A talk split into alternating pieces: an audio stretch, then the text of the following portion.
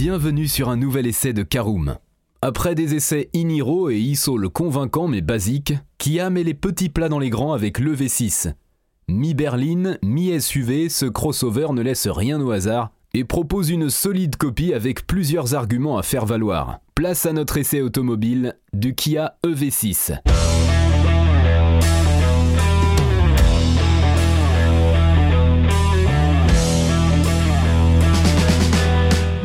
Bienvenue pour un nouvel épisode des essais de Caroom. Chaque mercredi, on vous partage nos expériences, avis et notes sur les modèles que nous essayons pour répondre au mieux à vos besoins sur l'automobile. Caroom, c'est un comparateur de voitures neuves, d'occasion et de leasing, mais aussi un guide d'achat qui vous accompagne et vous conseille dans toutes vos démarches automobiles.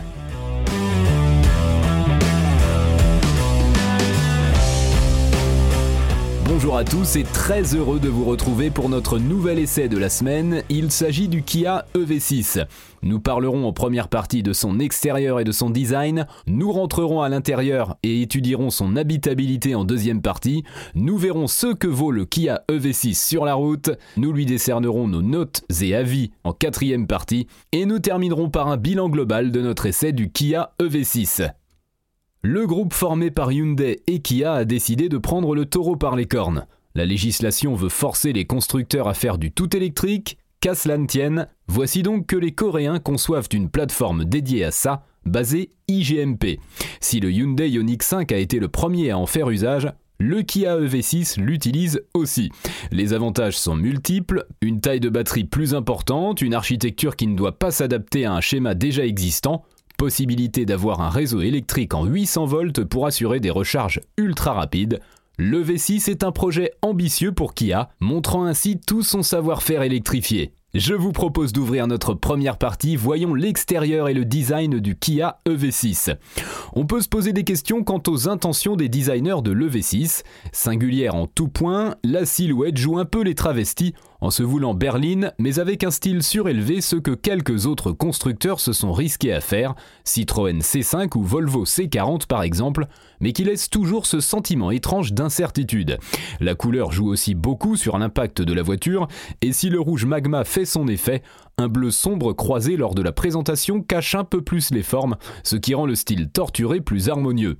On aime ou on déteste, mais le dessin regorge de petits détails texturés qui méritent que l'on s'attarde dessus. Question gabarit, le V6 n'est pas du genre fluet avec 4,70 m de long et 1,89 m de large. Aussi faudra-t-il s'assurer d'avoir un garage assez large pour ne pas se faire des sueurs froides à chaque démarrage. Je vous propose d'ouvrir la porte et voyons l'intérieur et l'habitabilité de notre Kia EV6.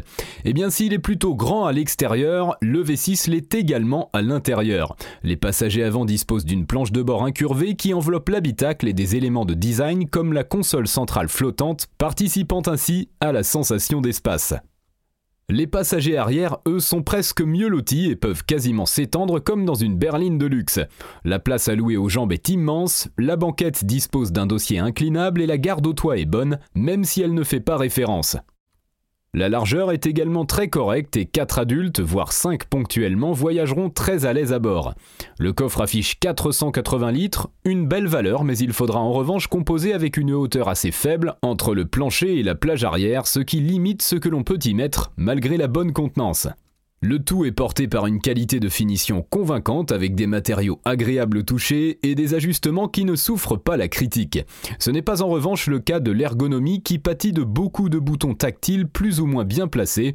Passe encore pour ceux qui sont sous les aérateurs centraux, l'affichage de ces raccourcis change d'un simple clic on peut choisir entre commande de clim ou système multimédia, mais avoir mis des touches sensitives au bout de la console centrale flottante où la main repose pour accéder au bouton susmentionné, c'est une mauvaise idée.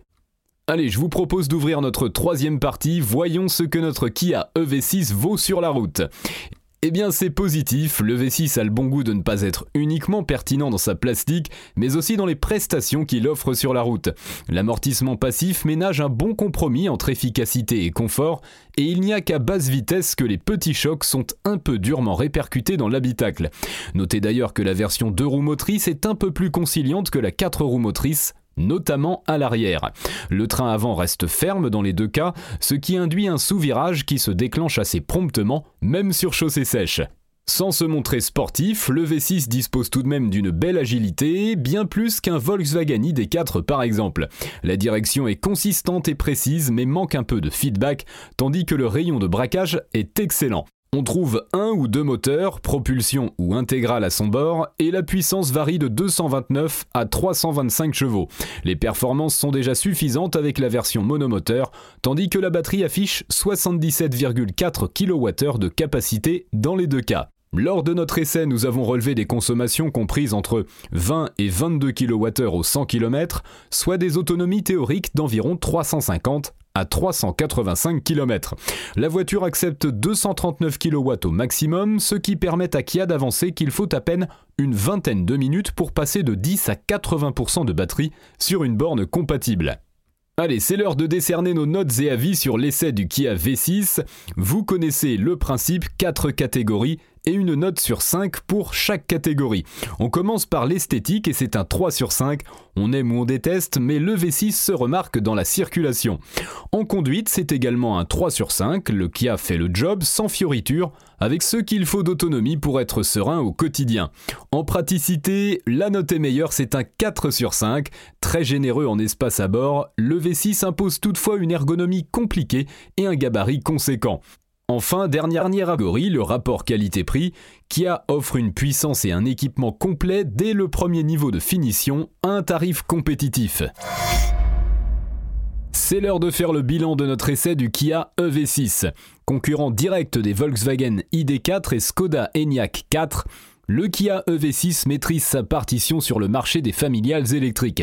On peut trouver plus amusant à conduire ou plus confortable, mais le compromis atteint est convaincant tandis que le prix de base, 47 990 euros en deux roues et 51 990 euros en 4 roues motrices en fait un adversaire compétitif dans la catégorie. Kia peut en outre compter sur une charge très véloce, un atout pour ceux qui utilisent fréquemment des bornes de recharge rapide.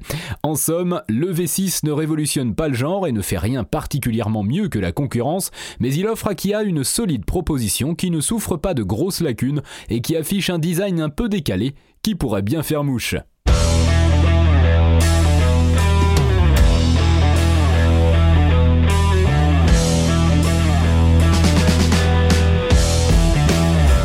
Bien voilà, on en a fini pour cet essai. Si vous souhaitez avoir davantage d'informations, N'hésitez pas à aller lire l'article en entier, on a mis le lien dans la description plus quelques bonus. Vous pouvez également le retrouver en tapant Karoom c'est Kia EV6 sur Google. Et si vous avez encore des questions, vous pouvez laisser un commentaire sur l'article ou les poser sur notre forum.